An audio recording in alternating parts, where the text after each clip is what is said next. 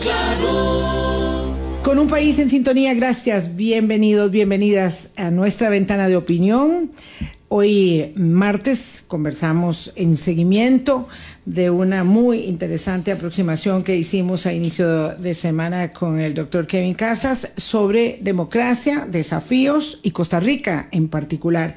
Don Kevin Casas, secretario general de Idea Internacional, ah, estuvo por aquí en el país y nos acompañó mm, para un primer acercamiento y ahora queríamos centrarnos mucho en el tema de, Costa Rica, Boris, y su eh, desafío.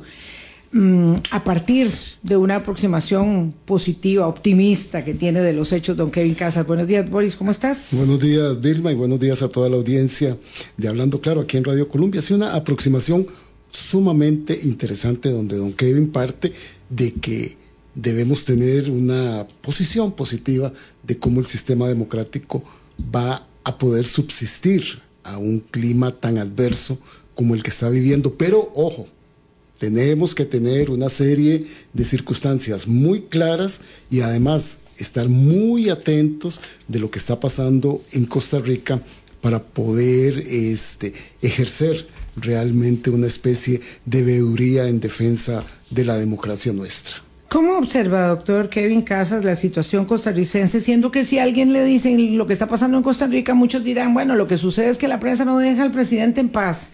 Lo que sucede es que eh, no quieren observar los beneficios, los resultados positivos de la gestión eh, y ciertamente eh, en una situación donde se sobresimplifican todos los hechos, parece necesario poner un punto en la I para establecer cuál es la cancha de la situación costarricense en este momento y desde la perspectiva de su experiencia y de su lente de aproximación eh, desde eh, lejos, cómo es que nos evalúa, nos analiza. Muy buenos días de nueva cuenta, don Kevin. Muchas gracias, eh, Vilma, Boris, por la por la amable invitación. Siempre es un gusto. Eh, y un saludo a toda la gente que nos está escuchando. Eh, a ver, bueno, hago primero la advertencia de que, de que yo desde hace años no vivo en Costa Rica, aunque de manera regular, casi que diría asidua, eh, trato de seguir los eventos políticos aquí en Costa Rica eh, tanto como puedo. Eh, nunca eso sustituye la, percepción que uno adquiere cuando va mm. al país y habla con la gente. Eh, a ver, cuando uno, cuando uno está fuera del país, uno, ahora con todos los recursos tecnológicos que hay, uno puede saber lo que está pasando en el país, pero no sabe de qué está hablando la gente. Eso es una diferencia. Sí, sí, eso es muy cierto. eso es muy cierto. Este, eh, entonces, venir al país es, es, importante. A ver, eh, percibo, percibo varias cosas. me parece que me parece que hay una, una cierta perplejidad frente a lo que está pasando. Eh, de cómo reaccionar frente a un nuevo estilo político y un nuevo tipo de proyecto político que tiene a, muchos actores políticos y sociales muy descolocados, ¿no? Eh, yo creo que el, el presidente ha sido muy hábil, creo yo, en instalar una cierta narrativa que ha cambiado los parámetros de éxito de la acción del gobierno. Y lo que uno oye por todas partes es, es que al el presidente lo está haciendo muy bien porque está tratando, está mm. tratando, pero no lo dejan. Hay una serie de gente que no lo deja. Y a ver, yo lo que, lo que me pregunto cuando, cuando oigo eso, digo, sin, sin, pasar juicio de si eso es cierto o no es cierto, la pregunta que me viene a la mente a mí es, eh, caramba, pero desde hace décadas Vilma, nosotros sabíamos que hacer las cosas en este país es muy difícil. Así es.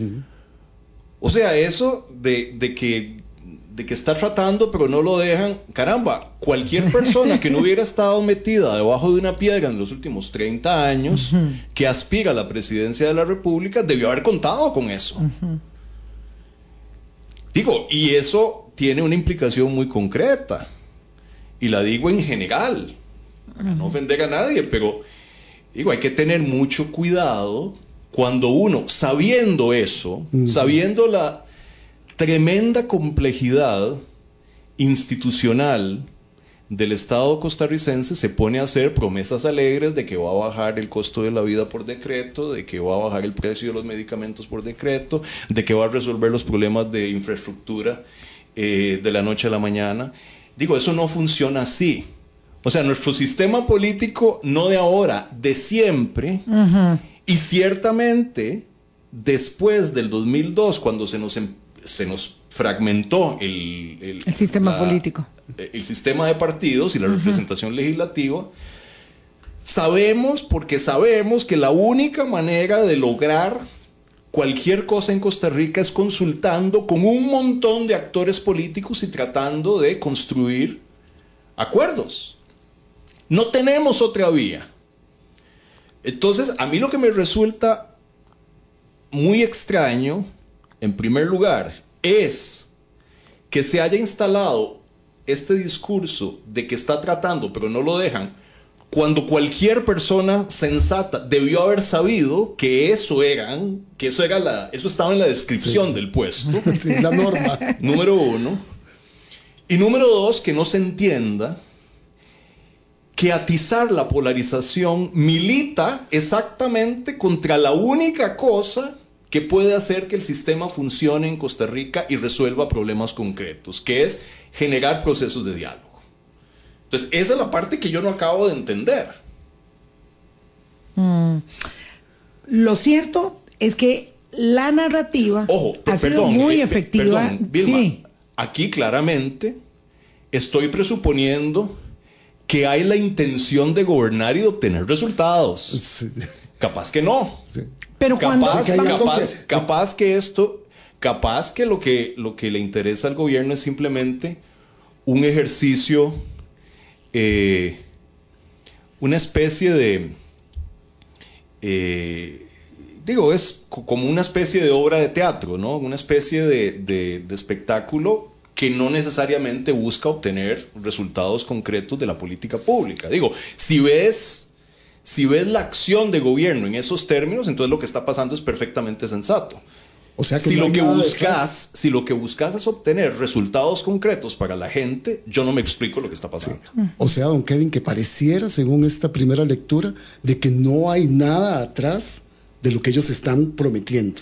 Digo, no lo puedo asegurar, eh, Boris, no lo puedo decir en forma, en forma categórica, pero de nuevo me resulta muy sorprendente que la narrativa del gobierno esté anclada en una noción que debió haber estado instalada en la mente de cualquier persona que aspirara a la presidencia desde hace mucho tiempo, que es que por supuesto que es muy difícil hacer las cosas aquí y que por supuesto que hay que contar con otro montón de actores políticos si uno quiere lograr algo.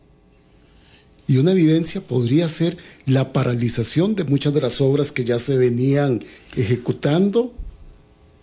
Mm, me gustaría tratar de entender este panorama desde su perspectiva, don Kevin, em, a falta o considerando que tenemos la obligación de pensar que hay un buen propósito en el mm. ejercicio de la acción política o de la función pública para derivar réditos, eh, para la ciudadanía, para el bien común, pero también reconociendo que hay un libreto que tiene unas líneas muy bien determinadas del camino de la eh, autocratización, que establece un incremento de la polarización, un uso de la argumentación de la posverdad, eh, que pretende, que genera un eh, ánimo que en Costa Rica además se vuelca en las redes sociales con especial virulencia de establecer culpables, ¿verdad?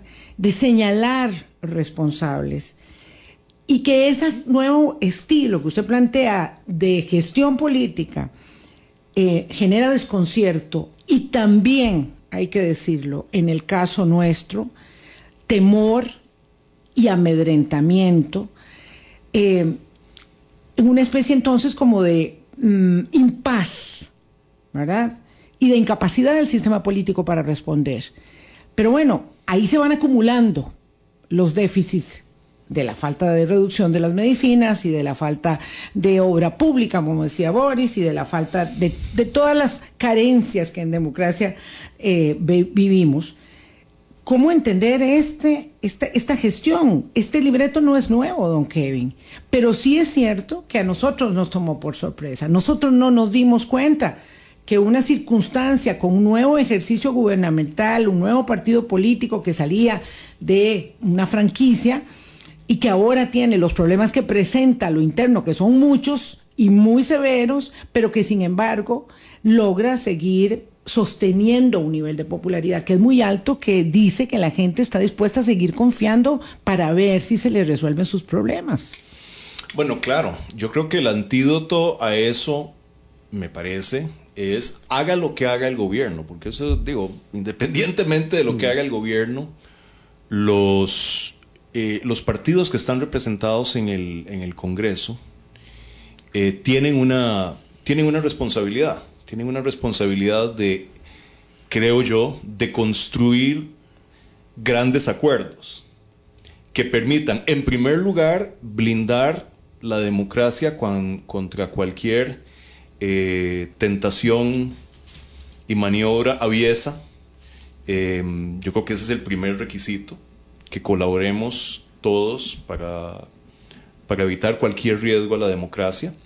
O sea, establecer las líneas rojas establecer las líneas rojas, este, digo, no, no, estoy acusando a nadie de nada, pero estoy advirtiendo un peligro que percibo que anda flotando en Costa Rica, una gran inquietud ante los ejemplos de em, persecución eh, con más o menos intensidad de algunos medios de prensa, em, el, lenguaje altisonante con respecto a, las resoluciones de la sala constitucional, eh, la utilización de los instrumentos de, la, eh, de las autoridades tributarias para...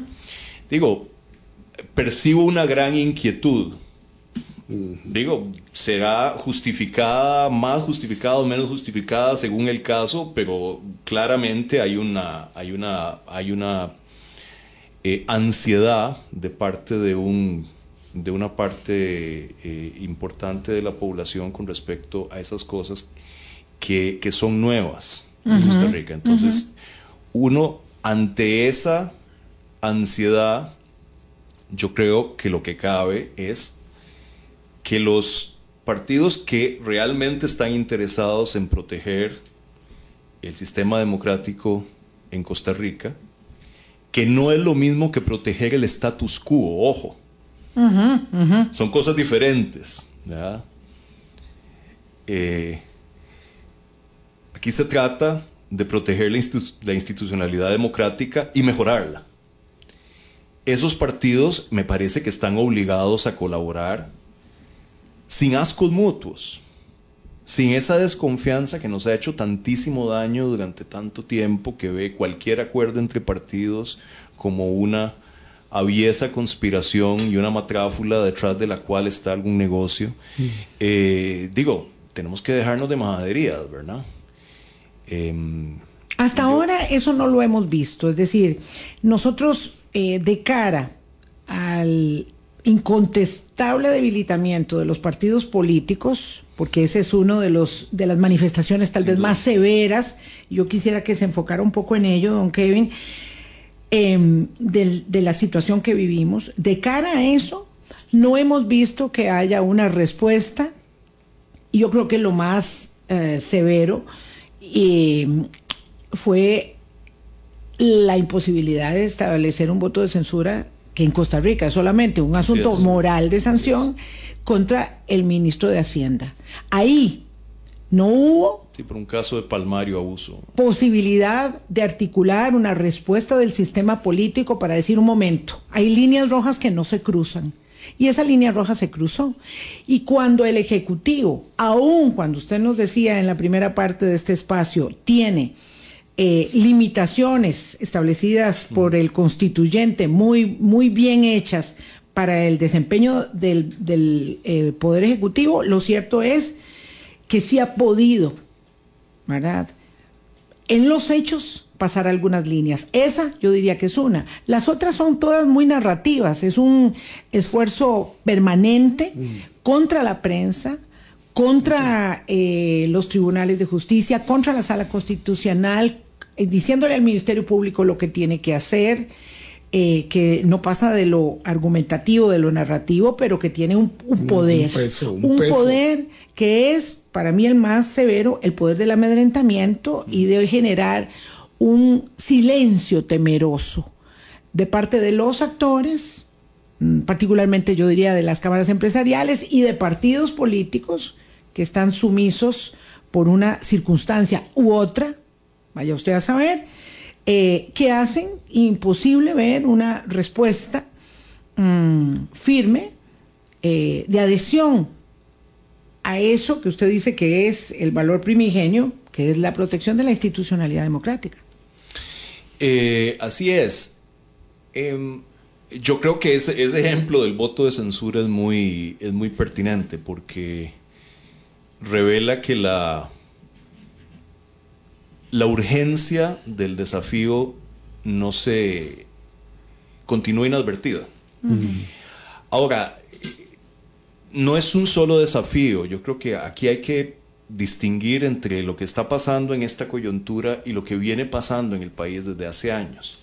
O sea, lo que está pasando en esta coyuntura, uno pensaría, obliga a las fuerzas políticas comprometidas con la democracia y con el desarrollo del país a colaborar de manera mucho más eh, activa como lo están haciendo. Pero también deben colaborar para encontrar respuestas concretas a los problemas que el país viene arrastrando desde hace años. Y ojo, y aquí, fíjate que yo abogaría no por una de estas cosas, un gran proceso de, concentra- de, concertación nacional, donde repensemos el modelo de desarrollo y repensemos el contrato. social. no, no, mira, eh, es, es mucho menos que eso.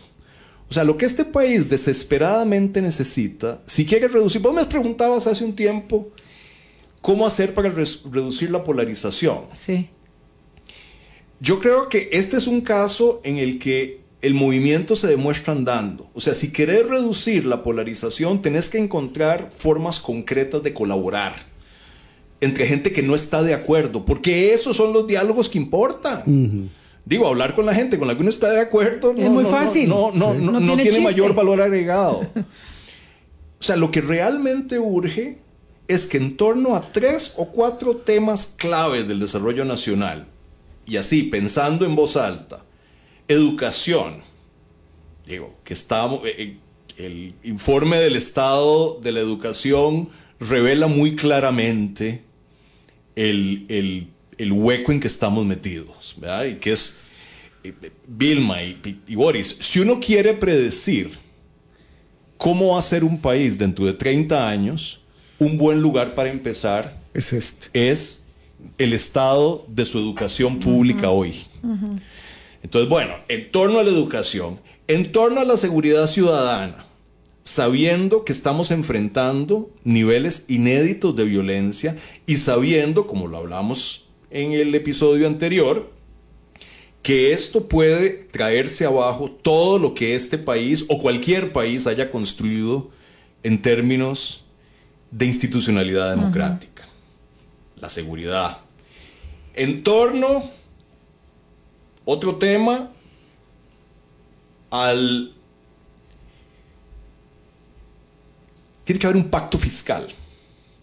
Y un pacto fiscal es diferente de simplemente una reforma tributaria. Es más que eso. O sea, tenemos que tener una discusión que incorpore un esfuerzo por hacer nuestro sistema tributario más robusto y más justo, pero al mismo tiempo una revisión sistemática como la hacen otros países, por ejemplo, a través, eh, con el apoyo de la OSD, una revisión de la calidad del gasto público. Bueno, un, pacto fiscal, o sea, ese, es otro. O sea, eh, tenemos que escoger temas, tres o cuatro temas muy concretos en los cuales propiciemos grandes acuerdos nacionales. Si no, el país no va a salir. O sea, si no resolvemos esos temas, vamos a seguir francamente en una espiral descendente, que es como se percibe a Costa Rica. O sea, yo, yo vivo fuera. A ver, en los últimos, en el último año, el tono por el que la gente me pregunta por Costa Rica ha cambiado dramáticamente. O sea, ya se volvió moneda de curso común la noción de que Costa Rica no anda bien. Antes, cuando le preguntaban a uno, uno decía que era de Costa Rica. Ay, mira, sí, qué bien. Ustedes sí que, ustedes sí que son de ahí. Ustedes son diferentes. Lo lograron. No, ahora le preguntan a uno. ¿Cómo está? Con, exacto, con un tono de preocupación. Caramba, ¿qué está pasando en Costa Rica? Eso a mí no me pasaba antes. A mí no me sucedía. Entonces, digo, si no estamos dispuestos a hacer si las fuerzas políticas, y no, solo, no son simplemente acuerdos político-partidarios, tienen que ser acuerdos sociales más amplios. Si no estamos dispuestos a dejar atrás la desconfianza, a sentarnos a hablar con la gente con la que no estamos de acuerdo y con quienes no confiamos, respecto de quienes no confiamos, si no estamos dispuestos a hacer eso, vamos a continuar en una espiral descendente. Y lo que nos espera serán versiones cada vez más estridentes del discurso populista que ofrece a esos problemas complicados que requieren grandes acuerdos nacionales soluciones fáciles e inmediatas y casi seguramente equivocadas. Si es que existen. Vamos a la pausa. Regresamos con don Kevin Casa Zamora en la segunda parte de nuestra conversación, hoy centrados en el caso costarricense. Hablando claro. Colombia. Gracias por hacer parte de nuestro Hablando Claro aquí en Colombia. Don Kevin Casas, usted hablaba de lo que tenemos que hacer. Y discúlpeme, pero quisiera saber quiénes tenemos. ¿Quiénes, cuando dice tenemos, en quiénes piensa? ¿Cómo? Cuando ah, partidos políticos, de una manera muy precisa, digo, ahí está, es fácil de observar, están permanentemente, digamos, observando mm, qué mm, réditos obtienen, ¿verdad? De estar pegados como satelitalmente al lado de la gestión de gobierno, cuando la unión de cámaras en Costa Rica está frotándose las manos de cara a un proyecto soñado, una quimera acaso, de exploración y explotación de gas natural, ¿verdad? Este, cuando la prensa eh, lo digo con, con todas las palabras, cuando la prensa independiente está asediada y un gran sector de la prensa está, de otra prensa está silenciada, ¿verdad? Por el temor, eh, particularmente de la renovación de las frecuencias del espectro radioeléctrico, que ha sido una daga que se ha cernido durante meses sobre medios de comunicación, pero también habida cuenta de las circunstancias dramáticas del cambio de la forma en que nos comunicamos y nos informamos. Todo eso está ahí en el, eh, en el tinglado. Cuando todo eso está pasando, ¿quiénes tenemos y cómo hacerlo? Cuando cada uno de los partidos estaba ahorita mismo pensando en la elección municipal y ver qué saco yo de ello. Tanto así que el oficialismo tiene tres agrupaciones para ver qué deriva eh, de la voracidad del botín político que representa eso. Y aunque eso no tiene que ver con la elección nacional, lo cierto que está instalado en el horizonte del 26, que cada uno vea a ver qué salva eh, de los muebles del incendio para dejárselos para sí. Eh, Vilma, yo empezaría, yo empezaría por lo más obvio que es la Asamblea Legislativa.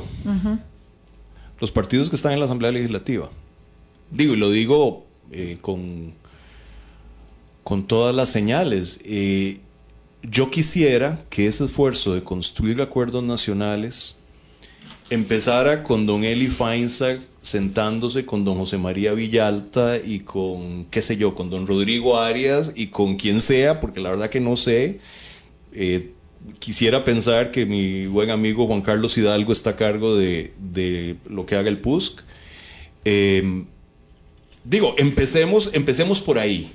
Ojo, si los partidos, que ya tampoco sé cuáles son, de gobierno quieren sumarse a eso, a ese esfuerzo de construir acuerdos nacionales, tanto mejor. Em, empecemos por ahí. Dos cosas. Ese esfuerzo tiene que hacerse lejos de los reflectores. Lejos de los reflectores, porque lo que genera esa dispersión y esa disgregación que hace muy difícil alcanzar acuerdos es justamente cuando se empieza a jugar para la gradería. O sea, aquella tontería que nos decían, ¿verdad? De que, de que, todos, los, de que todos los acuerdos había que hacerlo frente a las cámaras, eso no funciona así, en ninguna parte del mundo. Entonces, eh, ahí hay una, una, primera cosa. Eh, y lo segundo es que, eh, Birma, si no hacemos ese esfuerzo por pelear por las migajas, nos podemos quedar sin el pastel, mm. ¿verdad?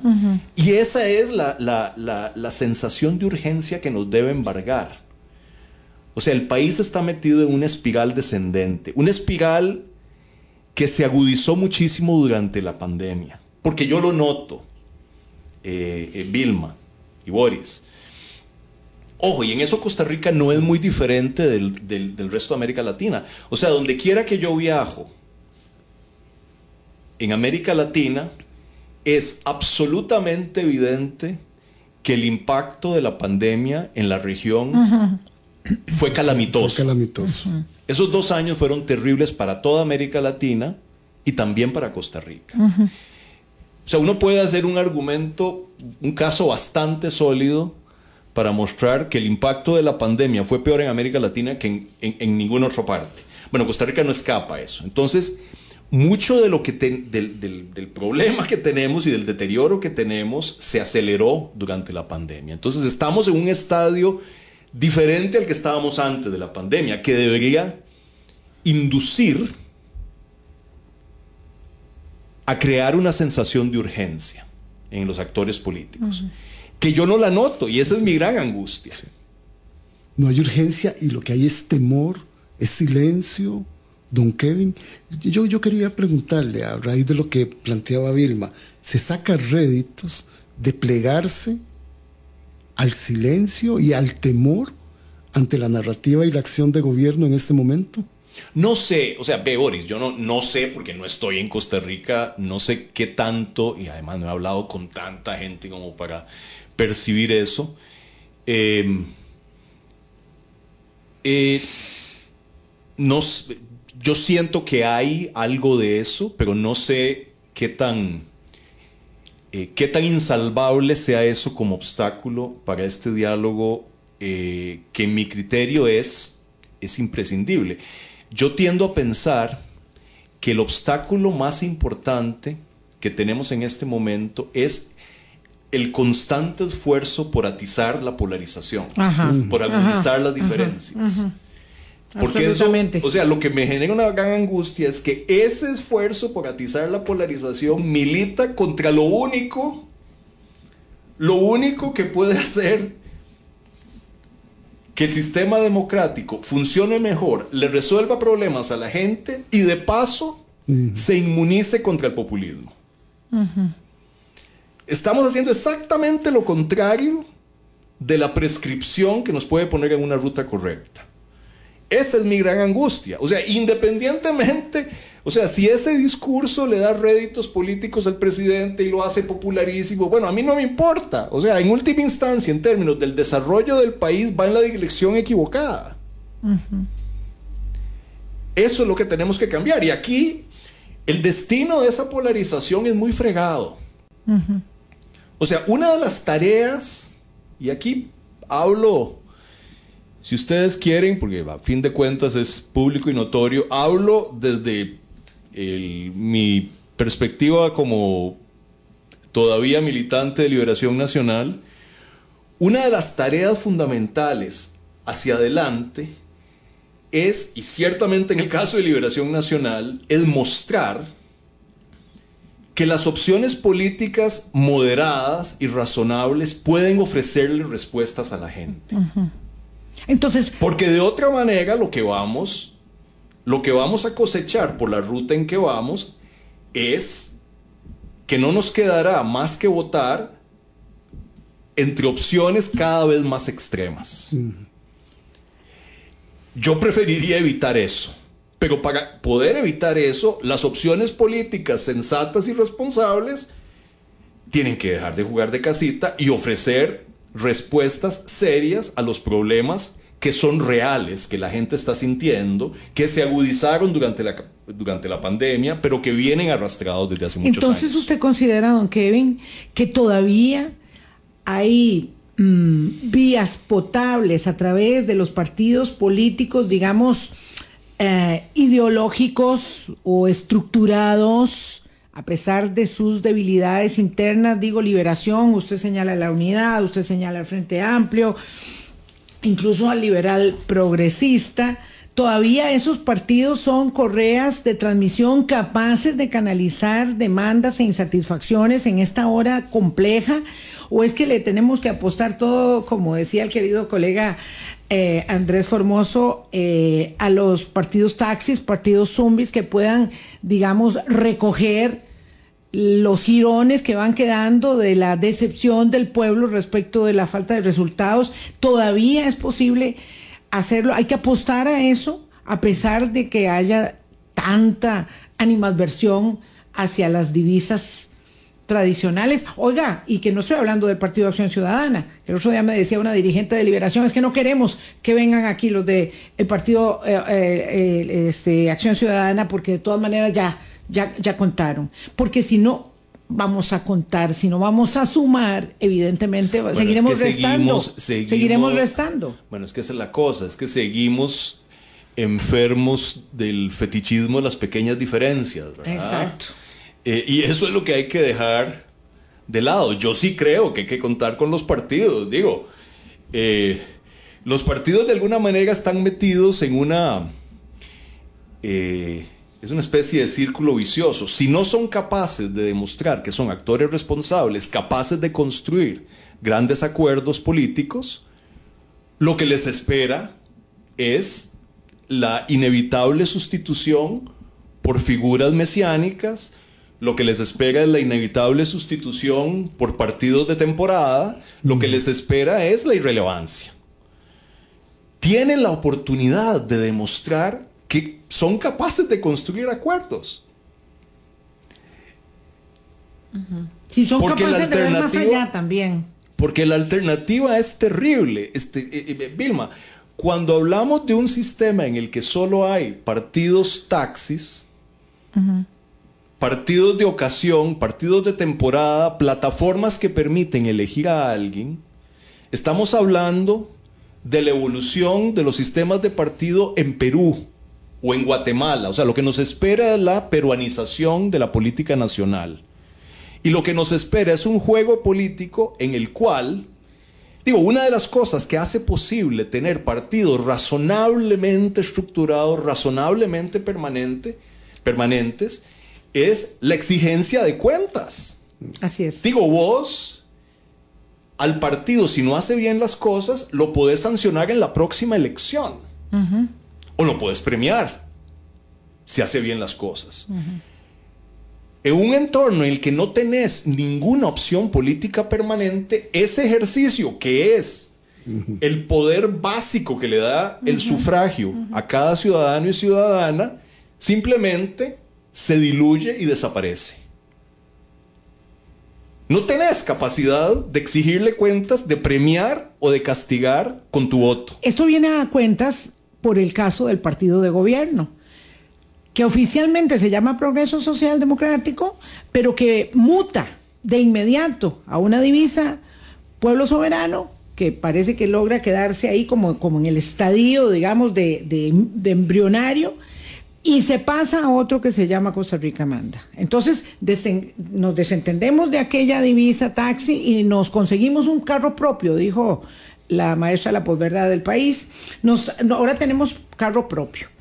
Eh, y por supuesto, ya no le puedes pedir cuentas a aquel que ya no fue, que ya se desapareció. exacto, ese es un ejemplo muy eh, palmario de eso. Ahí es donde podemos entender la dimensión de lo que nos está sucediendo. Yo con la mayor tranquilidad me, desentiendo de aquel partido y me hago uno nuevo. Y este que quedó ahí, que, que se entienda con los grandes entuertos del financiamiento electoral, que como tu expertise también señala, es uno de los problemas permanentes de las democracias, el tema de financiamiento, y parte sin novedad. Entonces, la mm, forma de establecer las responsabilidades y decir que aquí hace 40 años no se hizo nada y todo se hacía mal, porque ese es parte del discurso que ha pegado, que ha sido efectista, eh, pasa por señalar que esos partidos instituidos tradicionales, con todos sus defectos, eh, hay que desconocer que tuvieron un papel en el afianzamiento de las políticas públicas. Y ahora nos hacemos unas casitas nuevas y las vamos dejando ahí botadas y nos cambiamos de otra. Entonces, parece que no somos capaces de entender lo que esto está implicándole al sistema político y a la democracia del país. Eh, Vilma, yo creo que esto, esto pasa por un... Esa es otra cosa que se ha eh, instalado que es muy desafortunada, que es lo que yo llamaría el discurso adanista, ¿verdad? que es que el, el, mundo, el, mundo, empezó conmigo, ¿verdad? y todo lo que se hizo antes eh, no existía. ¿verdad? Eh, eso es de una arrogancia infinita. O sea, aquí, para bien o para mal, con diferentes grados de responsabilidad, los partidos políticos que tenemos todas las fuerzas políticas son responsables del país que hemos construido. En lo bueno y en lo malo. Así es. Así es. Y eso es lo primero que tenemos que reconocer. Digo, hay que, hay que ser capaz de reconocer la legitimidad como actores políticos que tienen las fuerzas políticas que llevan eh, participando en nuestro proceso político desde hace años. Y hay que trabajar con esas fuerzas políticas y hay que construir acuerdos con esas fuerzas políticas. Eh, entonces, yo digo, la, sensación que tengo es que la receta que nos puede sacar de la espiral descendente en que estamos requiere una gran humildad y requiere un gran ejercicio de tolerancia de sentarse a conversar con quien no estamos de acuerdo y en quien no confiamos de entrada. Y los partidos políticos que están en la asamblea deben entender eso, porque si no hacen eso, lo que les espera es la irrelevancia. Y lo están entendiendo, don Kevin, porque usted dice que no, no veo señales de eso. Ha sido insistente en decir que esto debería arrancar ahí. No veo señales de eso. No veo señales de eso. Eso es, esa es la gran eh, preocupación. la gran preocupación, la gran preocupación que tengo y la ¿Y qué cosa? Y yo me acuerdo haber señalado esto en algún hilo que escribí en, Twitter al inicio de la pandemia. La pandemia debió haber sido un momento que nos sacudiera a todos por la gravedad del evento para hacer los grandes acuerdos nacionales que este país desesperadamente requiere. Y no pasó eso. Y no pasó, y más bien terminamos metidos en un ciclo cada vez más intenso de recriminaciones mutuas. Todo mundo tratando de jalar para su saco. Y todo eso, a toda esa dinámica, subyace, y aquí lo conecto con lo que discutimos en el episodio mm. anterior, subyace esa noción que de alguna manera la democracia en Costa Rica es inmune a la irresponsabilidad política que podemos ser tan irresponsables políticamente como queramos, que podemos dedicarnos permanentemente a perseguir las migajas del poder sin pensar en, la, en el pastel, sin que nada pase.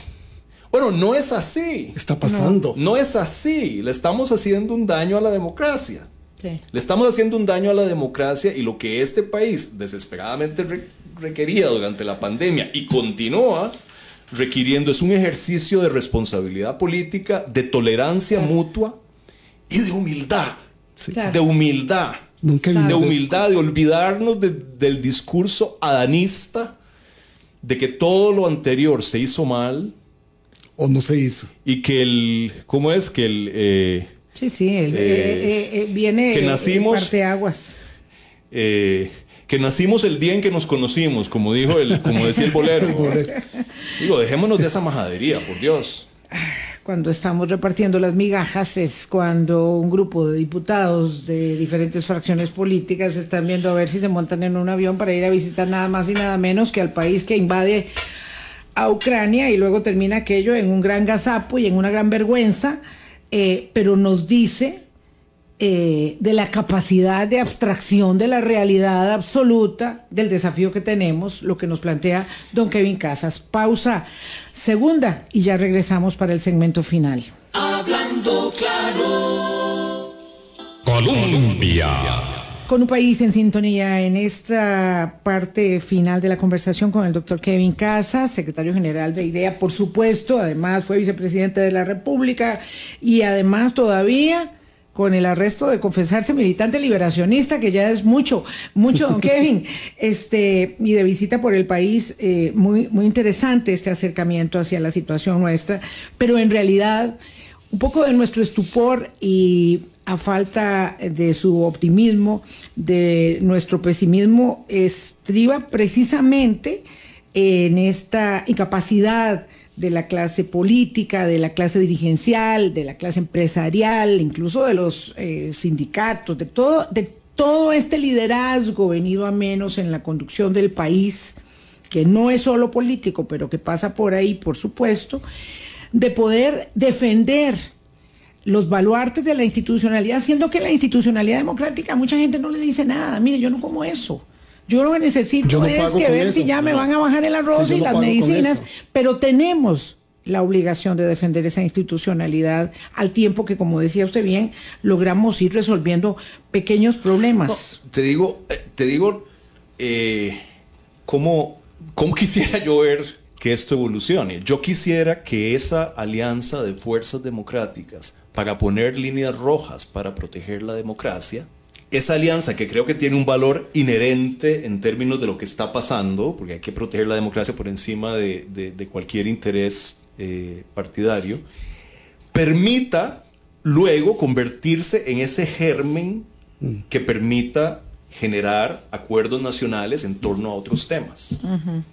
O sea, la, la, alianza que tenemos que generar, la negociación política que tenemos que generar, el diálogo político que tenemos que generar, que yo creo que debe empezar en la Asamblea, es necesario para proteger la democracia, pero es conveniente para hacer las otras reformas en torno a tres o cuatro temas fundamentales. Nada más que permitan demostrar que la institucionalidad democrática es capaz de responder a las necesidades de la gente, es capaz de hacer visible ese atributo de autocorrección que es central a la democracia, es capaz de mover a Costa Rica a un, a un estadio diferente y sacarla de esta espiral descendente en que está metida. O sea, aquí de lo que está de por medio es la capacidad del sistema democrático para resolverle problemas a la gente. Mira, porque yo estoy de acuerdo con vos, Vilma. Cuando vos hablas con la gente y les hablas de estas cosas tan abstractas del Estado de Derecho y todo eso, mira, la gente no piensa en esos términos. No. Al 98% de la gente allá afuera, lo que le interesa es que el gobierno le resuelva problemas muy concretos. Bueno, eso es lo que, o sea, digo, aquí de lo que se trata es de resolver problemas concretos. Y los problemas concretos no se resuelven con retórica eh, eh, altisonante. No. y, no se y ciertamente no se resuelven, sobre todo en un país como Costa Rica, donde el sistema político está hecho para obligar obligar a las fuerzas políticas a negociar, porque son demasiados los controles que hay o sea, tiene que haber un consenso muy grande en torno a ciertas cosas para que se puedan hacer. Eh, en un sistema como el nuestro, eh, agudizar la polarización no te lleva a ningún resultado Así es. ¿Qué es lo que estamos viendo? Esa es mi preocupación, mi angustia, que es donde usted situaba parte de sus eh, angustias también, ahí coincidimos, es que lo que observamos uno y otro miércoles es un esfuerzo consciente por atizar la polarización que hace que la gente diga, por eso es que estoy tan enojado, porque esto no se ha hecho bien y aquello tampoco. Y por ahí no encontramos, y yo le decía, esto nos tomó tan de sorpresa que no hemos encontrado una respuesta articulada. Y por supuesto necesitamos un liderazgo de poder suave que logre bajar el tono y dejar de estarnos insultando. el enojo, el enojo, la polarización y el enojo no son una política pública. No. Ese es el tema clave. pero se convirtió en eso. Claro, la polarización y el enojo son recursos políticos que le pueden dar réditos a alguien en términos de popularidad, pero no le resuelven un solo problema a nadie. Y de lo que se trata aquí es de resolver problemas. Don Kevin, me decía, porque de eso se trata gobernar, carajo. Don Kevin, me decía una amiga, los derechos humanos no me dan a mí de comer. Y le digo yo, pero los derechos humanos son los que te garantizan el acceso a la educación, a la salud, a los servicios, a la libertad. A ese punto hemos llegado. Mucha gente en esta narrativa, y cuando usted nos explicaba en el programa anterior, estamos aplicando, está aplicando la administración Chávez el manual de la destrucción sistémica de la democracia. Y lo digo porque usted decía, porque quiere horadar, quiere limitar los controles del Poder Judicial, del Poder Legislativo, de la prensa y de la respuesta de la ciudadanía ante la queja. Pero, pero, Boris, yo te voy a decir una cosa. Mira, yo eh, voy a ser muy cauteloso a la hora de acusar al presidente de una voluntad aviesa de subvertir el sistema democrático. No sé si la tiene. Aunque se pero sí te digo, Pero sí te digo una cosa. Eh, tan serio en términos de debilitar la democracia como una eventual intención aviesa por parte del presidente es la falta de voluntad de los actores políticos, de los partidos políticos representados en la Asamblea, de sentarse a negociar para resolverle problemas concretos a la gente. Eso va a terminar debilitando el sistema democrático independientemente de si el presidente tiene intenciones aviesas de subvertirlo o no. Entonces aquí todos tenemos una responsabilidad en esto. Todos tenemos una responsabilidad de propiciar los acuerdos que permitan resolverle problemas a la gente. Y, pienso yo, de generar las opciones y discursos y plataformas políticas moderadas y razonables que permitan enseñar que la política razonable y moderada, la que no se dedica a insultar, la que no se dedica a atizar, la polarización, la que no se dedica permanentemente a buscar culpables, es capaz de resolverle problemas a la gente. Y es capaz de generar opciones atractivas para el futuro de Costa Rica. Ese es el, el desafío que tenemos. Y eso pasa independientemente de lo que haga el presidente. O sea, si el presidente quiere subvertir el sistema democrático, eh, por supuesto que es un problemón, pero las otras opciones políticas deben generar... Una respuesta. Deben generar una respuesta, no solo frente al presidente, sino frente a las demandas de la ciudadanía. Y eso las obliga a colaborar y a colaborar dejando atrás los ascos, dejando atrás la desconfianza, dejando atrás la intolerancia, dejando atrás el adanismo discursivo de que aquí todo empezó conmigo y lo que se hizo antes no sirve para nada, dejando atrás todo eso que hace imposible un diálogo razonable y moderado como el que puede y debe generar eh, soluciones para los problemas de la gente. Don Kevin Casas, entonces, en, a modo de conclusión, ¿tiene el sistema político costarricense, a pesar de su manifiesto eh, deterioro y debilitamiento, eh, los arrestos necesarios para poder mm, sortear este mm, círculo de polarización eh, insano eh, y de instalación de la posverdad, porque también es cierto que estamos atravesando todos los mismos problemas que otras democracias y de manera muy acentuada en términos de desinformación, de posverdad, de polarización, eh, tienen los arrestos necesarios para resolver la crisis a corto plazo, porque yo sé que lo tiene para resolverlo y que todas las democracias en mm. esta circunstancia histórica pendular vuelven en búsqueda de sus propios pasos, pero a corto plazo, ¿somos capaces de hacer esto en el país o vamos a tener que llegar a una profundización mayor de las diferencias, de los desencuentros para volver a salir airosos? Para hacer la democracia centenaria que fuimos con todos nuestros defectos tan admirada y no la que se ve hoy como qué le pasa a Costa Rica. Eh, Vilma, yo creo que eso va a depender muchísimo de la calidad del liderazgo. este, porque en última instancia siempre caemos en eso, ¿verdad? Sí. O sea, si tenemos gente seria que, que entienda esto y que vea, que sea capaz de levantar la vista, eh, es posible. Es posible generar una dinámica virtuosa de colaboración en torno a grandes temas nacionales y ciertamente de colaboración para proteger a la democracia, para blindar a la democracia. Eh, eh, si no tenemos eso, va a, ser, va a ser muy difícil. O sea, si mm, el liderazgo político está en manos de charlatanes, va a ser muy difícil. Yo creo que no es así. Mire, le voy a dar ejemplos muy concretos. Yo, por diferentes razones, eh, e, e, en cada uno de los casos, le digo, yo tengo una una gran admiración eh, por gente como don Rodrigo Arias, por don Eli Feinza, y esto que le va a sorprender a más de uno y que yo creo que él, él, no sé si lo va a apreciar, ojalá lo apreciara. Tengo una gran admiración por José María Villalta. Creo que es un tremendo líder político y creo, dicho sea de paso, que la fracción del Frente Amplio es posiblemente la única que hoy está haciendo un trabajo serio, metódico, sistemático. Debo decirlo, seguro se les va a parar el pelo cuando me oigan decir esto. Sobre todo en su fracción. Este, pero pero es la pura verdad. Entonces, yo quisiera que gente como Rodrigo Arias, como don eh, Eli como eh, José María Villalta, para poner algunos nombres, son gente seria. Son gente seria. O sea, no son charlatanes. Son demócratas. Además de que no tengo ninguna duda de su compromiso genuino con la democracia. Entonces, hay material. Lo que me parece es que alguien tiene que dar el primer paso. Y en un mundo ideal, uno esperaría que el primer paso para construir esos acuerdos nacionales lo diera el presidente de la República.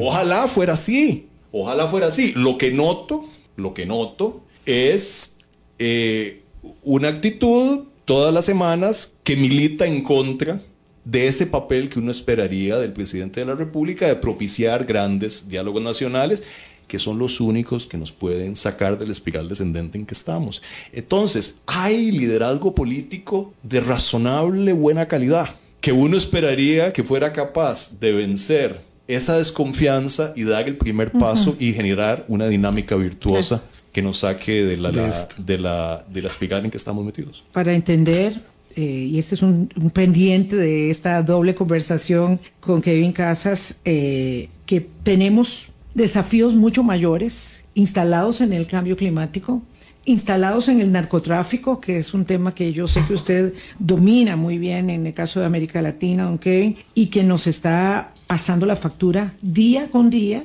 y que son los problemas que tenemos que resolver, porque es dramático que un país como el nuestro se vea expuesto a la obligación, a la necesidad de quitarle recursos a la educación para ir a apagar un poquito del incendio de la falta de recursos de la seguridad pública. Y esos, esos son los problemas. Y estamos peleados entre nosotros. Muchísimas gracias por la lección, de verdad Kevin ha sido muy, muy esclarecedor y espero que mm, llegue a, oídos dispuestos de los legisladores particularmente, Kevin. Ojalá, este, Vilma y Boris y y a toda la gente que nos está, que nos está escuchando. Muchas gracias por darme esta, esta oportunidad de participar en el debate democrático del, del, del país que me sigue preocupando todos los días, no importa cuán lejos esté. Este, esa es la tarea que hace tan valiosa la, la labor eh, que cumplen ustedes, la de propiciar el, el, diálogo democrático y ojalá la generación de, de opinión. De soluciones para eh, que desesperadamente le hacen falta al país. Así que yo los insto a seguir en esta, en esta labor, pese a los vientos que haya en contra en este momento. Gracias, don Kevin. Resistencia. Muchas gracias a Kevin Casas, gracias a ustedes, amigas, amigos. Hasta mañana, pásenla bien.